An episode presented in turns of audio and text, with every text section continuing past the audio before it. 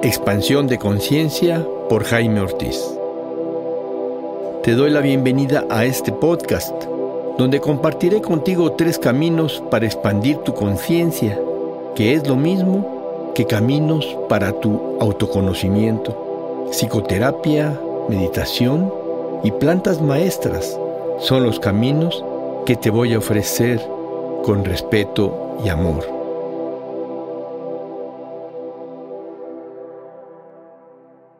Hola, ¿qué tal amigos?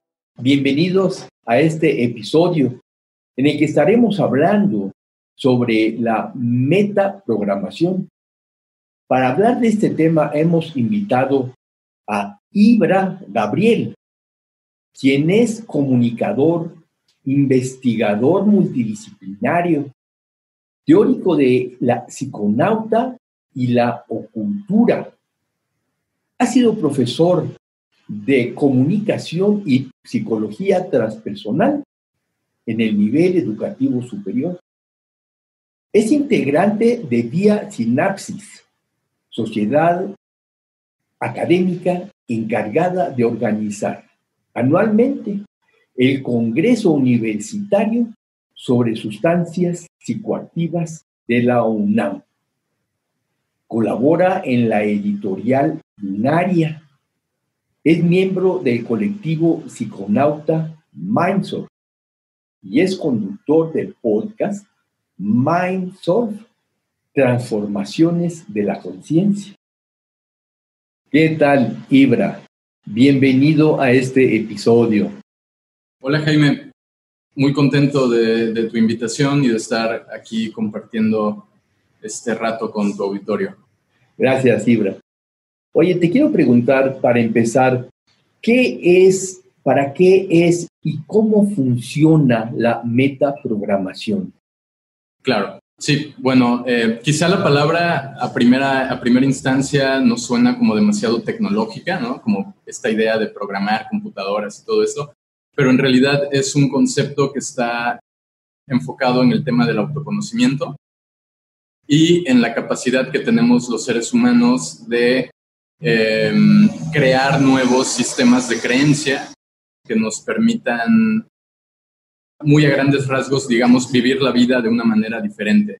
Entonces, metaprogramación se refiere a, a la cualidad que tiene el sistema nervioso humano para poder reconfigurarse a sí mismo, entender la realidad de una manera distinta y por lo tanto también tener acceso a experiencias nuevas y no encontrarnos limitados por eh, los condicionamientos que vienen impuestos, ya sea por la sociedad, por la cultura, por la familia, etcétera, etcétera. Entonces, muy a grandes rasgos, de eso va el, el, concepto de, de, metaprogramación.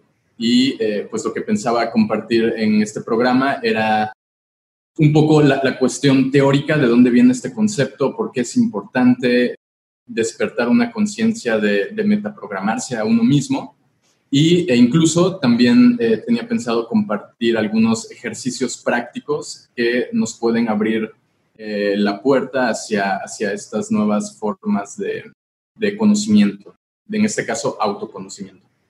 Perfecto. Si tú nos quieres compartir cómo funciona y nos quieres invitar a que hagamos estos ejemplos que tienes preparados con todo gusto, adelante. Claro, claro. Eh, igual de entrada creo que es, eh, importante recomendarles a las personas el libro de donde estoy yo en este momento sacando el, la mayor cantidad de, datos que voy a compartir acá. Se trata de este libro, eh, Prometeo Ascendiendo o Prometheus Rising en inglés. El autor es Robert Anton Wilson y este es un libro genial porque justamente te enseña mediante algunos ejercicios que son los que voy a retomar en esta plática, te enseña que todo ser humano puede ser entendido como una biocomputadora. Es decir, se pueden instalar ciertas creencias, ciertas formas de entender la realidad y así como se pueden programar, también se pueden desprogramar y reprogramar nuevas creencias. La cuestión es que nosotros como occidentales criados y entrenados y, y en cierta forma domesticados, digamos, por toda la cultura moderna, pues básicamente tenemos ciertos sistemas de creencia que están todo el tiempo funcionando de manera continua y nosotros ni siquiera nos damos cuenta de que tenemos instaladas estas, estas creencias. Los bloqueos producto de estas creencias se manifiestan en diferentes áreas de nuestra vida y nos cuesta mucho entender de dónde, cuál es el punto en el que se conectan todas estas, estas creencias, creencias en, la manera en la que se supone que tengo que vivir la vida, en la manera en la que se supone tengo que entender el universo, en la manera en la que se supone me relaciono con los demás en cada una de estas áreas, prácticamente en todas las áreas de la experiencia humana, existen limitantes, automatismos, condicionamientos que básicamente nos impiden crecer y transformarnos porque todo el tiempo estamos básicamente encapsulados por lo que la cultura nos programa desde que somos pequeños. Entonces, este concepto de metaprogramación si bien está muy bien desarrollado en este libro, que es el que ya les, les, mostré hace un momento, fue un concepto creado por un, por un científico, un estadounidense llamado John Lilly. Él fue un gran investigador durante la década de los 60. Este señor, John Lilly, realizó experimentos de telepatía con delfines, logró, logró registrar casos de telepatía, comunicación telepática entre la mente de la persona y la mente del delfín, una cosa súper revolucionaria para, para la época. Y bueno, lo que este señor descubrió, John Lilly, es un poco lo que yo ya dejaba entrever en, estos primeros minutos, la idea de que todo ser humano es programable. Primero lo vemos a través de la manera en la que nos programa la familia, después lo vemos en la manera en la que cuando ya somos adultos estamos programados por nuestra cultura, pero muy pocas personas han logrado desprogramarse o, mejor aún, programar creencias nuevas que reemplacen a las anteriores. Eso es básicamente algo muy, muy difícil para todos los seres humanos y es algo que no es exclusivo del campo de estudio de la ciencia, sino que también en la espiritualidad encontramos referencias constantes a esta necesidad de transformarnos a nosotros mismos.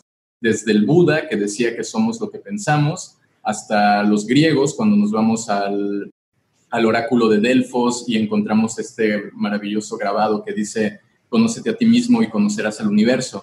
Entonces ya empezamos a ver que hay muchas culturas iniciáticas, podríamos llamarle, que tienen en el centro esta idea de transformarnos a nosotros mismos. Ya desde ahí tenemos un, un argumento al menos interesante de por qué valdría la pena conocernos.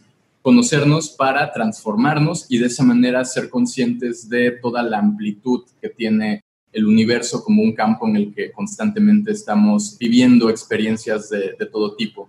Entonces, lo primero, el primer punto importante para, hablar de programación es entender que todos los seres humanos somos programables, la cultura nos programa, la familia nos programa.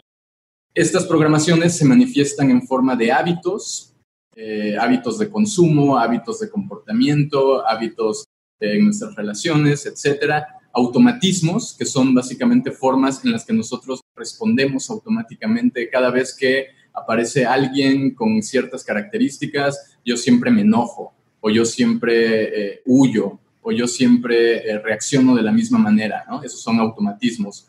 Y condicionamientos, que los condicionamientos se producen a través de diferentes experiencias que nos van marcando en la vida y entonces más adelante, cada vez que nos encontramos con algo que nos recuerda a esa primera experiencia, nosotros seguimos actuando de la misma manera. Entonces, cuando hablamos de metaprogramación, estamos hablando de programar el cerebro, programar la mente, programar el ser, para que sea capaz de dar nuevas respuestas, para que sea capaz de disolver estos automatismos, estos condicionamientos y que de esa manera nos permita tener una experiencia de vida mucho más completa, llena, satisfactoria, etcétera. Uno de los investigadores que más trabajó este tema, el tema de la metaprogramación, e incluso llegó a ser un, modelo psicológico que consideraba cuáles son estas, estas, estos diferentes niveles en los que se va programando la conciencia humana. Fue un investigador también de la década de los 60 llamado Timothy Leary. Él fue muy conocido por ser una de las primeras personas en investigar y popularizar eh, el LSD, la psilocibina, diferentes sustancias psicodélicas a lo largo de, esa década. Y bueno, este señor, este psicólogo, era un psicólogo de Harvard, él explicaba que existían ocho niveles de la conciencia, comenzando desde un nivel muy, muy bajo hasta el nivel más alto. La metaprogramación, que es de lo que estamos hablando aquí el, el día de hoy, se encuentra en el medio, se encuentra en realidad en el nivel número 6 de 8 niveles. Entonces, esto nos quiere decir que el ser humano necesita reprogramar sus primeros cinco niveles de conciencia para poder acceder a un nivel que le permita cambiar toda su, su perspectiva de la realidad. Este autor del que hablé antes, Robert Anton Wilson, él utiliza el concepto túnel de realidad para referirse a esta percepción personal y también limitada que tiene cada uno de nosotros, que bueno, ya decíamos que está limitada porque proviene de información que se nos es instalada desde que somos pequeños. Entonces, nosotros no nos damos cuenta de estas programaciones. Nosotros pensamos que somos así, pensamos que todo el mundo es así, pensamos que son respuestas naturales, cotidianas, ordinarias, pero en realidad eh, se nos es muy difícil ver que estas conductas y estos comportamientos en realidad provienen de cosas que fueron instaladas en nosotros desde, desde pequeños. Entonces, este, este señor eh, Timothy Leary, él habla de ocho niveles de, de conciencia. El primer nivel es el nivel de biosupervivencia, que es básicamente el nivel que tiene, por ejemplo, cuando vemos a un recién nacido, que no es capaz de protegerse, no es capaz de relacionarse con el mundo. Lo único que un niño puede hacer es protegerse, doblarse, protegerse, esconderse, o también lo que le causa placer, por ejemplo, o amor, en este caso la madre, lo quiere tener cerca. Entonces, este primer circuito es el encargado de garantizar la supervivencia del, cuerpo. Es el nivel que podríamos relacionar más con los instintos básicos, con los instintos de supervivencia. Y se manifiesta mediante un objeto fetiche, podríamos decir, que es todo lo que tenga que ver con lo oral. Por eso los niños pequeños tienen el, dedo en la, boca todo el tiempo, ¿no? Y están buscando meterse cosas a la boca o probar si hay cosas tiradas en el piso, las recogen y se las meten a la boca, porque la boca es el, el, objeto con el que el niño puede interactuar en ese nivel específico de conciencia, que es el, el nivel de biosupervivencia. Después tenemos otros niveles, tenemos el nivel emocional, que tiene que ver con la seguridad territorial. Por ejemplo, cuando el niño ya tiene dos o tres años, ya puede caminar, ya puede jugar, eh, ya comienzan estos juegos en los que el niño llora porque quiere que le compren un juguete. Entonces ya empieza a haber una, una cierta relación que, el ser humano puede establecer con el entorno. Casi siempre a esta edad, pues el entorno son los padres, la familia cercana. Entonces ya el niño empieza a desarrollar una cierta inteligencia. Ya sabe que, quiere algo, entonces tiene que ir con la mamá y decirle que quiere eso para que la mamá se lo, se lo acerque. Conforme vamos avanzando de circuitos, empezamos a, entrar en niveles más complejos que nos permiten entender de una manera muy simple la evolución de la conciencia a lo largo de la vida de un ser humano y por lo tanto también cómo se van estableciendo ciertas creencias a lo largo de la vida de la persona. El siguiente nivel es el, nivel que se le conoce como simbólico o, o también se le llama semántico, porque básicamente nos dice que en este tercer nivel el niño, la persona, el ser humano, ya aprendió el lenguaje, ya sabe cómo hablar, ya sabe cómo manipular símbolos, ya sabe decir su nombre, ya sabe decir si está contento, si está triste, y no necesita llorar, como por ejemplo si necesitaría en el segundo nivel. En el segundo nivel el niño tiene que llorar para que le presten atención. En el tercer nivel ya no hace falta llorar porque ya tienes el don de la palabra, la capacidad de hablar y de ser escuchado y por lo tanto de también recibir. En este nivel, por ejemplo, aparece ya la capacidad intelectual, lógica, que le permite a un ser humano inventar, inventar juegos, en el caso de un niño, o pueden ya aprender a sumar, a restar, cuestiones básicas, ya puede empezar a, echar a andar las funciones más avanzadas del cerebro y de la mente. Después tenemos el cuarto nivel, que el cuarto nivel se le conoce como nivel moral sociosexual que es cuando ya no es, ya el ser humano ya no es un niño, sino que ya entra en la etapa de la adolescencia, ya comienzan estas, bueno, en realidad desde antes de la adolescencia, ya comienzan estas nociones de lo que es bueno, de lo que es malo, de lo que es correcto, de lo que es incorrecto, de lo que es posible, de lo que es imposible, y empiezan a aparecer ciertos juicios morales, lo mismo, ¿no? De que ya sabemos que es bueno y que es malo. Esto también eh, está muy relacionado con la manera en la que nos relacionamos interpersonalmente socialmente con otras personas o incluso sexualmente. Aquí viene también que todo el tema sexual en las personas pues suele provocar tabúes y ciertos juicios que las personas reprimen en sí mismas porque creen que tal cuestión no es correcta o que no está permitido, etcétera, etcétera. Ya aquí ya podemos ver cómo la mente humana ya comienza a ser más peligrosa en el sentido de que ya son ideas que se quedan para toda la vida, de cosas que uno cree correctas e incorrectas. Después tenemos el siguiente nivel, que se le conoce también como eh, neurosomático, que tiene que ver con eh, ciertos pensamientos que, por ejemplo, la persona crece en una familia en donde le dicen que la persona es un tonto, que es un inútil, que no sirve para nada. Entonces la persona va creciendo y somatiza estos pensamientos, de manera que eh, empiezan a aparecer síntomas, empiezan a aparecer enfermedades, personas que a lo largo de una vida siempre sufren un mismo tipo específico de enfermedad. ¿Por qué? Porque lo tienen asociado a ciertos pensamientos. Entonces, cuando el pensamiento ocurre, el cuerpo tiende a somatizarlo en, en alguna forma específica. Entonces, este ya es un circuito que, por ejemplo, la gente que practica yoga o meditación o respiración o todas estas disciplinas, es un circuito que esa gente conoce muy bien porque esta es gente que se da cuenta de que existe una relación entre lo que piensas y lo que experimentas físicamente.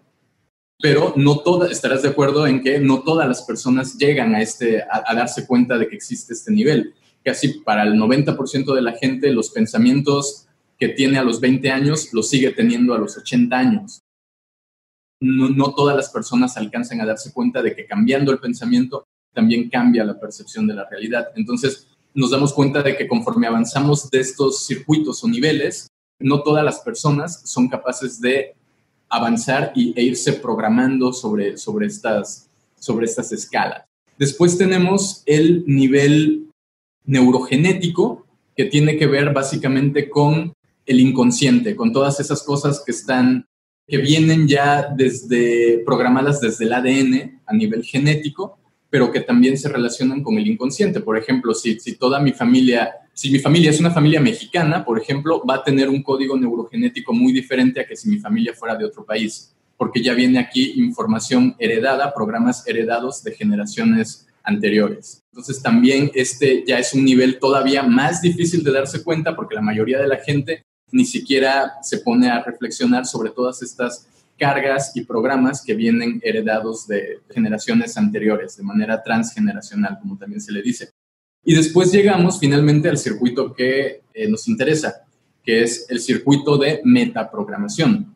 Ese circuito de metaprogramación básicamente nos dice que cuando llegamos y somos capaces de, de programar este circuito, que por eso se le llama metaprogramación, porque es programar la programación, porque desde, desde ese circuito se programan todos los circuitos anteriores. Si tú programas el circuito de metaprogramación, programas el neurosemántico, el moral social sexual, el emocional territorial, el de biosupervivencia, o sea, una persona que es capaz de modificar ese circuito modifica todo lo que hay, lo que hay antes. Pero modificar este circuito es obviamente eh, lo más difícil porque, como decía, nos cuesta mucho darnos cuenta de los primeros circuitos y conforme vamos llegando al cuarto, quinto circuito se empieza a volver más difícil porque precisamente ya son condicionamientos inconscientes en la mayor parte del tiempo.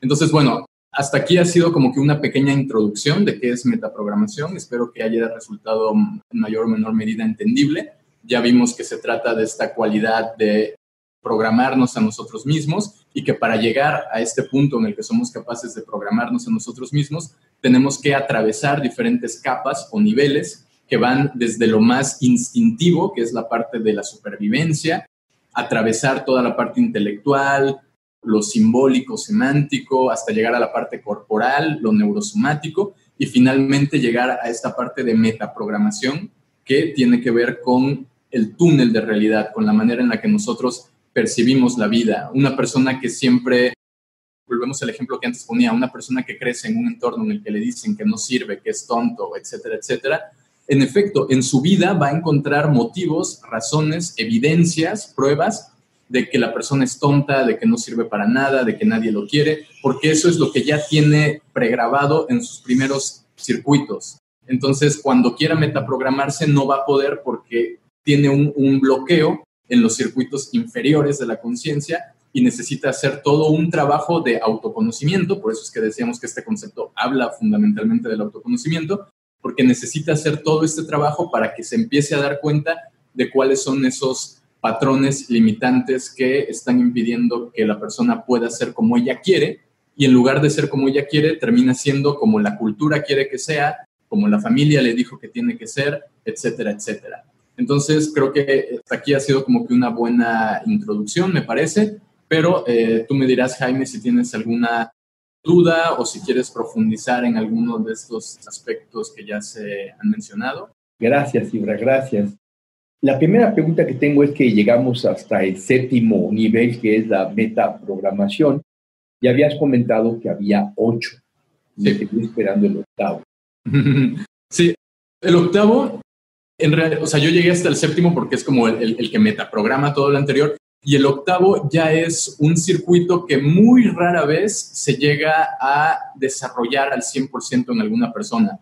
Son circuitos que se han desarrollado en personajes como como el Buda, como la figura histórica de Cristo, como un místico esenio. Todos estos personajes que tenemos como los grandes iniciados de la historia de la humanidad han sido personajes que han llegado a programar su octavo circuito. ¿Por qué? Porque el octavo circuito se le conoce como el circuito neuroatómico, es un nombre como muy rimbombante, pero en realidad también se le puede llamar como el circuito cuántico. Supongo que que quizá tu auditorio esté un poco familiarizado con esa palabra, con lo cuántico, la física cuántica. La cuántica es eh, básicamente una rama de la física que, entre otras cosas, postula que la conciencia es un fenómeno no local, es decir, que la conciencia no está restringida a nuestro cerebro, sino que la conciencia permea todo el, todo el universo y toda la realidad. Por lo tanto, la misma estructura atómica que está en mí también está en la mesa que tengo enfrente. Entonces existe una conexión entre la mente y la materia o entre la mente y las mentes. Entonces ese, ese octavo circuito es el circuito donde cuando tú lo logras activar ocurren ciertos fenómenos que normalmente son descritos con el nombre de fenómenos paranormales. Toda la, la cuestión que se relaciona con la telepatía, con las sanaciones a, distancia, con las, con las curaciones espontáneas, con la telequinesis, con todos estos fenómenos que son súper raros, que de hecho en nuestra cultura están considerados como, como no comprobados por la ciencia todavía, pero que sabemos que ciertos monjes en Tíbet son capaces de hacer, que ciertos chamanes en la montaña son capaces de hacer. El chamán puede hacer que llueva, el chamán puede comunicarse con los espíritus, puede entablar comunicación con los animales todos estos fenómenos que para nosotros occidentales de la ciudad, comunes y corrientes, nos resultan fantasiosos e inverosímiles, para las personas que han logrado despertar ese octavo circuito, ahí es donde aparecen estos potenciales ocultos, ahí es donde aparecen estas capacidades extrahumanas para lograr cosas que los humanos sin entrenamiento son incapaces de lograr. Entonces yo me quedé en el circuito 7 porque en realidad es muy, muy difícil pretender que alguien llegue hasta un circuito 8, sin embargo, de acuerdo a todas las enseñanzas sagradas, pues es también el punto máximo en el que el ser humano alcanza su evolución, este octavo circuito en el que podemos lograr que las cosas ocurran, que la, realidad se transforme, como estos ejemplos que ya di antes, ¿no? Los chamanes, los, los, budistas tibetanos, etcétera, etcétera, los alquimistas en la Edad Media. Entonces, cada cultura tiene a sus ejemplos de personajes que son capaces de programar el octavo, el octavo circuito, aunque no es algo como tan, tan común. Sin embargo, una vez que ya logras llegar al circuito de la metaprogramación, pues ya se vuelve algo mucho más factible y alcanzable ser capaz de, llegar hasta estos otros niveles. Digamos que para llegar al, al octavo nivel, hemos tenido que llegar primero al séptimo, a la metaprogramación, para poder avanzar. Es la meditación, la meditación tradicional, la meditación zen, la meditación yógica, un camino, digamos, posible para llegar a este octavo nivel. Y, y además de la, de la meditación, son las plantas sagradas como el ayahuasca, la psilocibina, digamos, medios a través de los cuales una persona puede avanzar hasta el octavo nivel y qué necesita antes de, porque hay personas que están en el cuarto o quinto nivel con un autoconocimiento, digamos, muy primario y comienzan a tomar plantas sagradas buscando llegar al octavo nivel. ¿Qué opinas? Sí, es, una pregunta muy, muy importante. Qué bueno, qué bueno que me la hiciste, porque sí, o sea, en realidad, si te das cuenta, hay veces que las personas quieren llegar a este octavo nivel, por ejemplo, quieren tener sueños lúcidos o quieren, quieren lograr la telepatía y la comunicación a distancia o quieren incluso mover cosas con la mente, etcétera, etcétera, porque son fenómenos como que muy atractivos a nivel del, del yo, del ego, decir, ah, soy capaz de comunicarme mentalmente con otra persona, etcétera, etcétera. Pero si tú no tienes hecho el trabajo de los niveles anteriores, va a ser imposible llegar, llegar al octavo nivel. Por eso, Buda insistía mucho en toda esta cuestión de que somos seres que tenemos que vaciarnos. Buda, Buda hace esta referencia constante al vacío. Y Buda decía, mientras no seas capaz de alcanzar este vacío, no vas a poder entender de qué va todo, todo el juego del, del samsara y no vas a poder llegar a, nirvana porque estás atrapado en el mundo en el mundo de la materia, en el mundo de la forma. Entonces, claro, la meditación es una excelente herramienta para llegar, por ejemplo, al cuarto, quinto, quinto nivel, incluso hasta el sexto nivel. Y, de hecho yo diría que no solo es, es una herramienta muy útil, sino necesaria. Porque si tú quieres empezar a usar plantas para llegar directamente al octavo nivel sin haber aprendido a tener la calma, la templanza, la pausa, la, capacidad contemplativa que te brinda un trabajo meditativo, va a ser muy difícil que lo pretendas alcanzar con plantas, porque las plantas es como ir en un coche Fórmula 1. Si tú no has aprendido a andar en un coche común y corriente, va a ser imposible que puedas aprender a manejar un Fórmula 1. Y eso es lo que le pasa a muchas personas cuando de entrada comienzan con el mundo de las plantas. Se suben a un coche que es súper veloz y depende con qué planta empezaste. ¿no? es lo mismo comenzar fumando marihuana que fumar bufo alvarius 5-meo DMT, porque son intensidades de experiencias totalmente distintas. Entonces también dentro de las plantas, dentro de las sustancias, existen algunas que pueden ser muy útiles, por ejemplo, para darte cuenta de la parte neuro, neurosomática, por ejemplo, la marihuana es muy buena para la parte neurosomática porque te hace darte cuenta de las programaciones culturales y te hace sentir el cuerpo de una manera diferente, pero por ejemplo no es lo mismo a un bufo alvarius, que por ejemplo en mi opinión el bufo alvarius directamente te conecta con la posibilidad de estar momentáneamente en el circuito de la metaprogramación, lo cual no es garantía de que vas a metaprogramarte. Una cosa es que se te abra la puerta y puedas ver ese circuito y otra muy diferente es que puedas atravesar esa puerta y conocer ese lugar y ser capaz de programarlo. Entonces, la pregunta que hiciste es muy importante porque las plantas te permiten llegar a esos estados, pero sin un entrenamiento como el que te da la meditación, como el que te puede dar el yoga, como el que te pueden dar el hecho de conocer ciertos sistemas espirituales, místicos, esotéricos. Sin ese entrenamiento, la planta puede que te ayude, puede que no te ayude y ya va a depender mucho de otras cuestiones que no, me, no viene el caso comentarlas ahora porque ya van a ser demasiado subjetivas y varían de persona a persona. Entonces, lo que sí podemos decir en forma más de una receta general es que es muy importante comenzar con los primeros circuitos mediante una práctica que no requiera quizá de una planta o de una modificación tan profunda de la conciencia como puede ser la meditación, el yoga, la respiración, todo esto que es mucho más controlado, mucho más desde el yo ordinario hacia las formas más avanzadas del yo, a pretender entrar directamente por la puerta grande a, lo más profundo y poderoso que es el octavo circuito, sin antes haber hecho el trabajo personal que uno tiene que hacer en el séptimo, sexto, quinto, etcétera, etcétera. Por eso vuelvo a mencionar, por ejemplo, el tema del bufo alvarius, que es una herramienta súper poderosa, pero que muchas veces la gente no ha tenido experiencias con otras plantas, no ha tenido experiencias de meditación, etcétera, etcétera.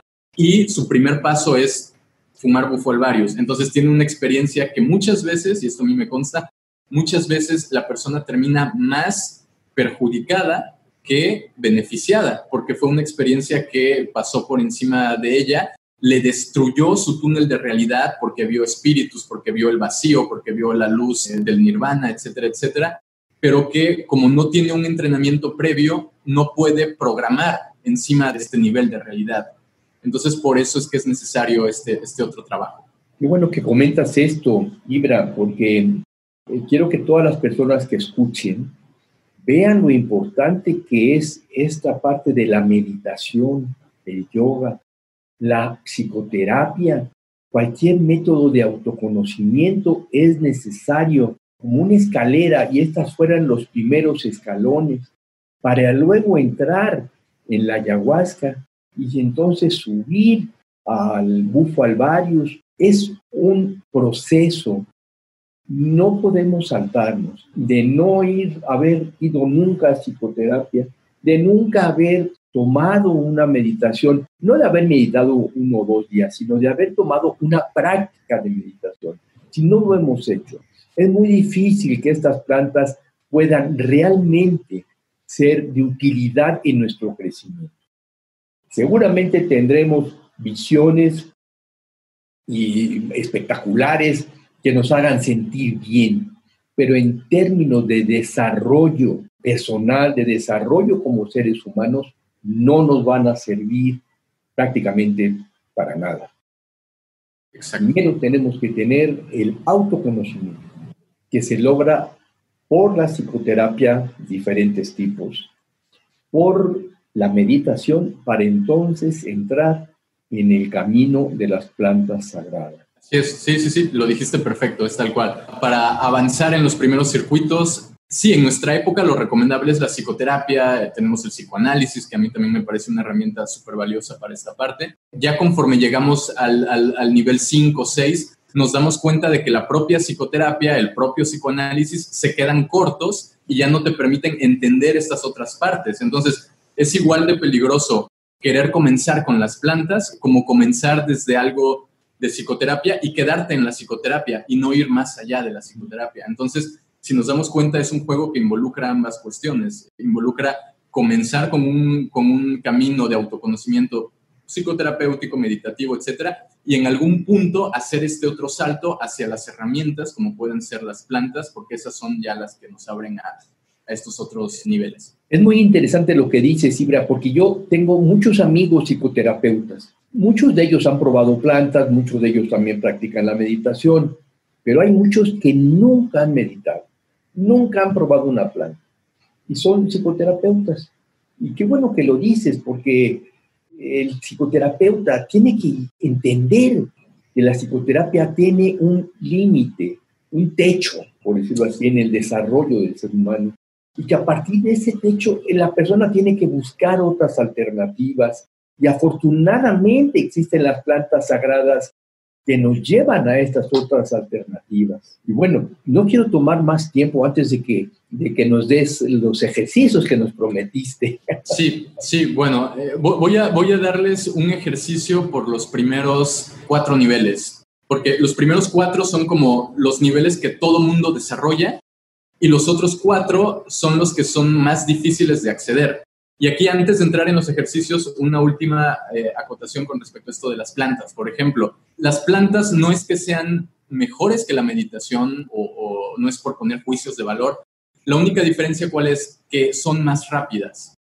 Y tú con meditación te puede tomar 20, 30, 40 años llegar a entender o, llegar a ser capaz de metaprogramar una parte en ti mientras que con una planta puedes de pronto acceder al recuerdo que tuviste de algo, una experiencia que te ocurrió de pequeño y esa experiencia fue la que causó que cuando cumplieras 20 años te pasara tal cosa y después a partir de tus 30 ya no pudiste superar esa cuestión. Entonces, las plantas nos permiten llegar más rápidamente, pero para esto todo lo que dijimos antes, se necesita ya haber tenido un entrenamiento, porque si no, de nada sirve que la planta te lo muestre, únicamente terminas más extraviado que orientado. Habiendo dicho eso, podemos ya entrar con los ejercicios prácticos, un ejercicio por cada, por cada uno de los primeros cuatro niveles. Así las personas pueden repetirlos cuantas veces sean necesarias. Incluso lo que yo voy a dar es como un molde del ejercicio, pero pueden cambiarlos y pueden personalizarlos hasta que ya sientan que esos cuatro niveles de realidad ya ustedes los conocen bastante bien, ya, ya se han empapado en qué consiste cada uno de estos cuatro eh, circuitos y a partir de eso ya puedan más adelante quizá eh, despertar el interés en una experiencia que, los permite, que les permita llegar al, sexto nivel, al séptimo nivel, etc. Entonces, el primer nivel habíamos dicho que era el de biosupervivencia. El mejor ejemplo fue algo que ya medio, medio comenté al, al, principio, los bebés, los niños pequeños. Los niños pequeños son el mejor ejemplo de un ser que está viviendo toda su experiencia en el primer circuito, en el de biosupervivencia.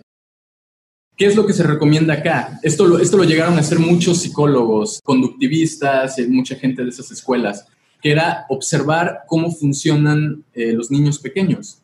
Observar, un caso fue lo que mencioné también hace rato, esta idea de que el niño pequeño siempre se está metiendo el dedo a la boca. ¿Qué es lo que se recomienda en este ejercicio? Observar a los bebés. Si tú no tienes un bebé o un familiar que sea un recién nacido, puedes hacerlo, por ejemplo, con un pescado en una pecera, por ejemplo observar al pescado adentro de la pecera. ¿Cuándo tiene miedo el animal?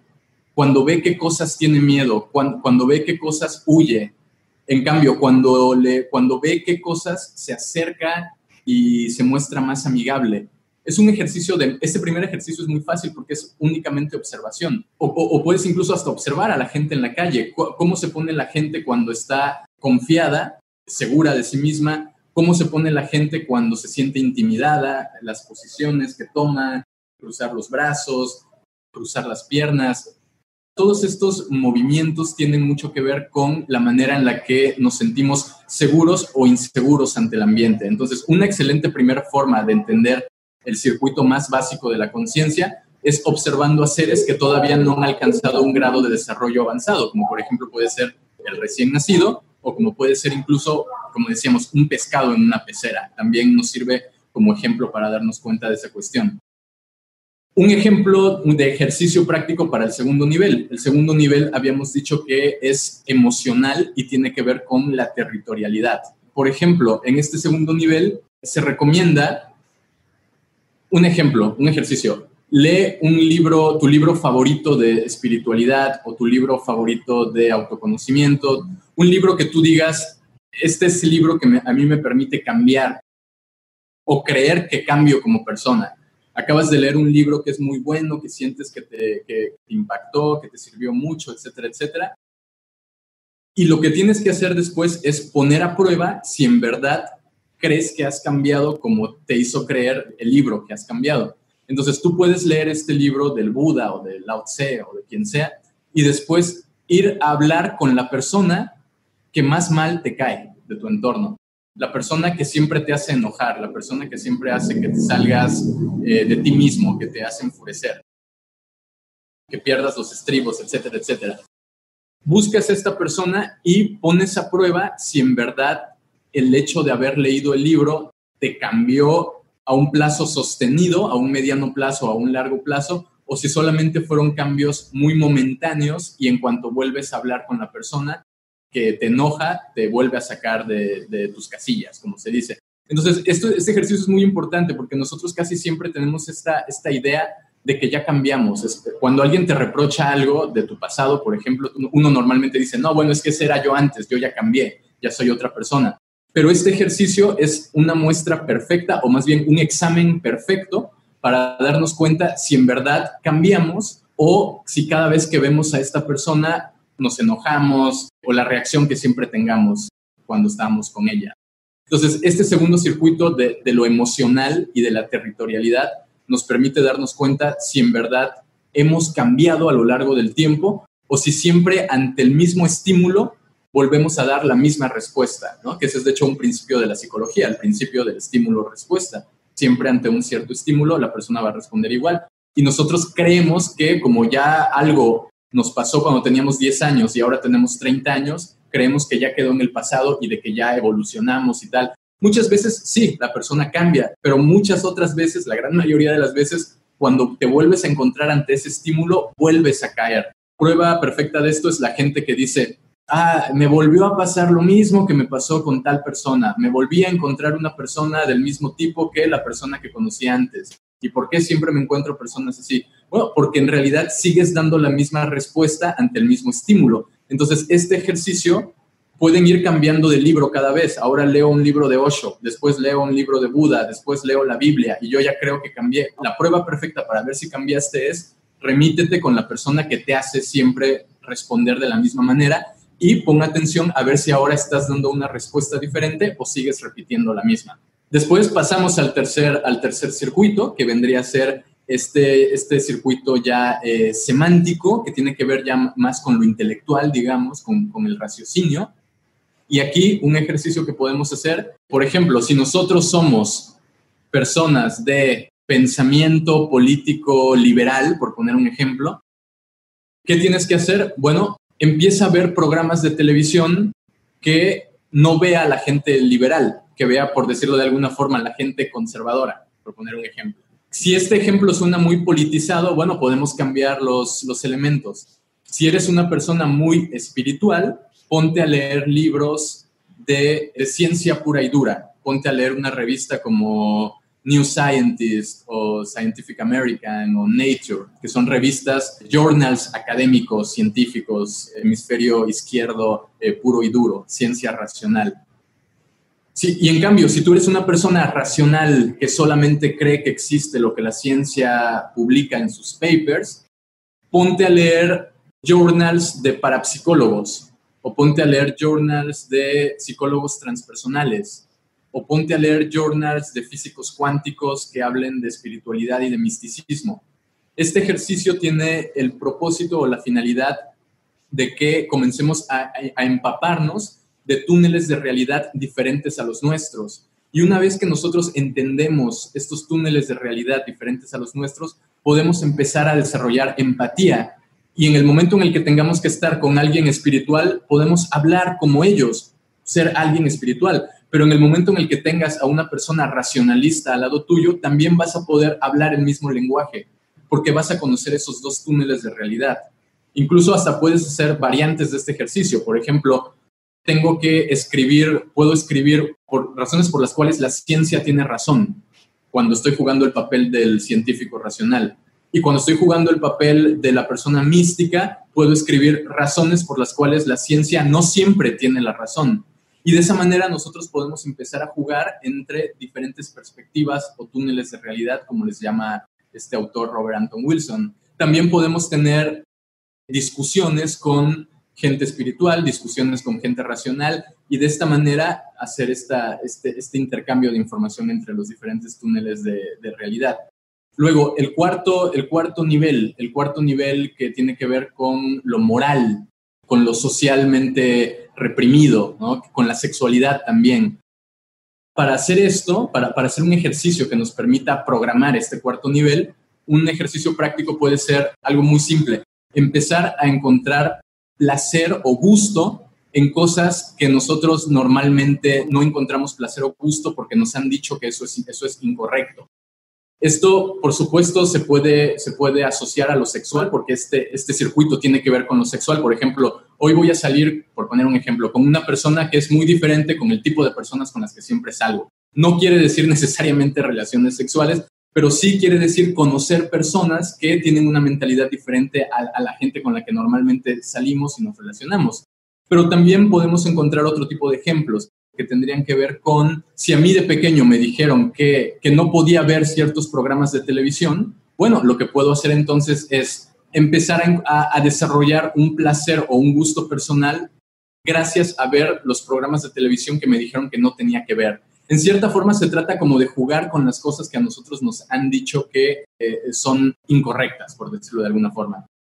Y un último ejercicio que tiene que ver con todo lo que hemos visto de los túneles de realidades y con esta idea de ser capaz de metaprogramarnos y que es como un ejercicio extra, un bonus de regalo, por, decirlo, tiene que ver con un, un, ejercicio muy práctico que da Robert Anton Wilson en las primeras páginas de este libro. Imagínate una moneda, visualiza una moneda de un peso, de 50 centavos, etc. Siéntela, visualízala, cuánto mide, cuánto pesa, cuáles son sus características y ahora haz un ejercicio. Primero, intenta pretender que cuando salgas de tu casa, cuánto tiempo te toma encontrarte la moneda que estuviste visualizando. Es decir, cuánto tiempo te toma encontrarte esa moneda en la calle, tirada en tu cuarto, tirada en la casa, etc. Y después, por ejemplo, salgo a la calle y me toma una semana encontrarme una moneda tirada. Yo digo, ah, bueno, esta es la moneda que estuve visualizando en mi ejercicio. Me tomó así, eh, yo buscando racionalmente, me tomó una semana encontrármela. Ahora vas a hacer el mismo ejercicio, pero partiendo del supuesto de que la mente tiene un cierto poder o un cierto control sobre la materia. Y sale a la calle y mide cuánto tiempo te toma encontrarte la misma moneda partiendo desde este otro principio. Yo este ejercicio lo hice hace años cuando leí este libro por primera vez y recuerdo que encontrarme la moneda pensando racionalmente me tomó como tres o cuatro días encontrarme una moneda. Y cuando yo dije, bueno, ahora voy a probarlo con esta perspectiva más mística, espiritual, de que mi mente está provocando que eh, yo me encuentre las monedas, recuerdo me la encontré esa misma tarde. Entonces, a partir de eso, eso ya produjo un shock en mí que no es por haber leído un libro, fue un shock que se produjo por una experiencia real que yo experimenté.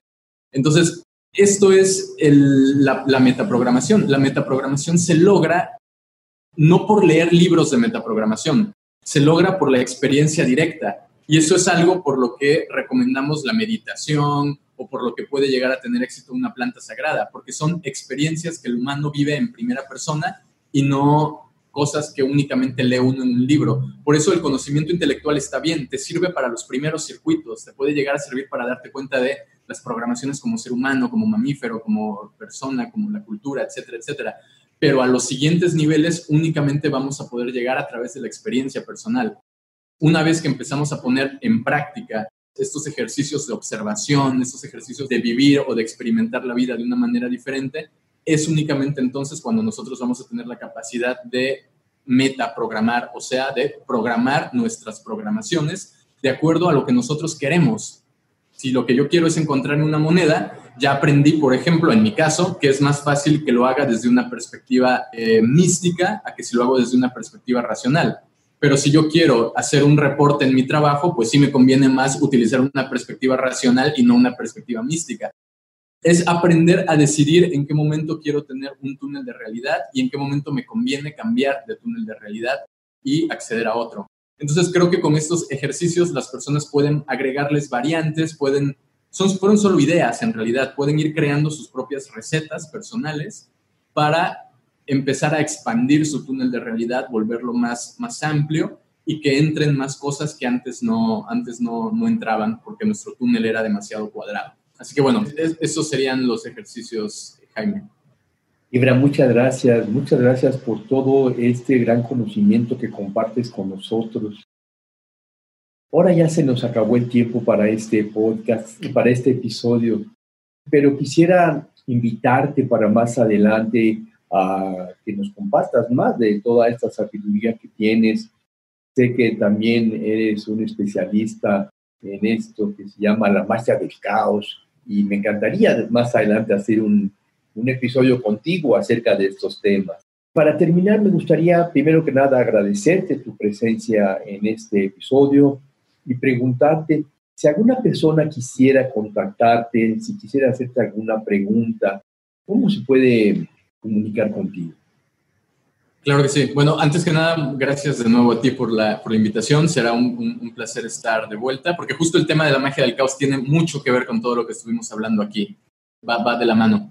Y bueno, si alguien quiere ponerse en contacto, pueden agregarme en, en, Facebook. Estoy como Ibra Gabriel, ya aparecerá escrito, me imagino, en, en alguna parte de la descripción de este, de este podcast. Y B grande R-A-H y Gabriel, Gabriel es mi apellido. También pueden darle like a la página del proyecto donde colaboro, Mindsurf, M-I-N-D-S-U-R-F, Mindsurf, que somos un colectivo psiconauta donde tenemos un círculo de estudios donde se inscriben psiconautas, exploradores de la mente de toda Latinoamérica y tenemos clases, compartimos información, discutimos temas. Entonces también pueden unirse a nuestra comunidad, formar parte de ella y aprender todos, todos juntos intercambiando información. Así que bueno, pueden agregarme de forma personal como Ibra Gabriel o pueden también darle like a Mindsurf. Está en, en, Facebook, en Instagram. Tenemos un podcast también en YouTube llamado Mindsurf, Transformaciones de la Conciencia, donde desarrollamos todos estos temas. Así que por cualquiera de esas vías pueden,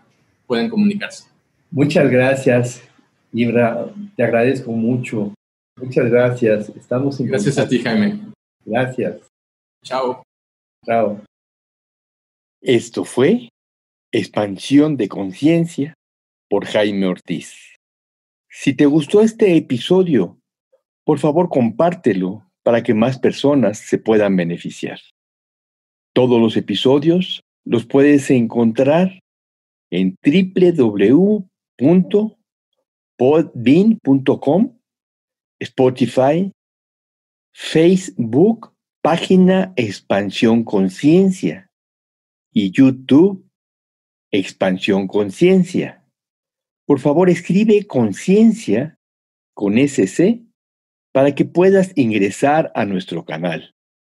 A través del WhatsApp 56 18 54 63 63 me puedes hacer alguna pregunta o comentario o bien hacer una cita de integración terapéutica.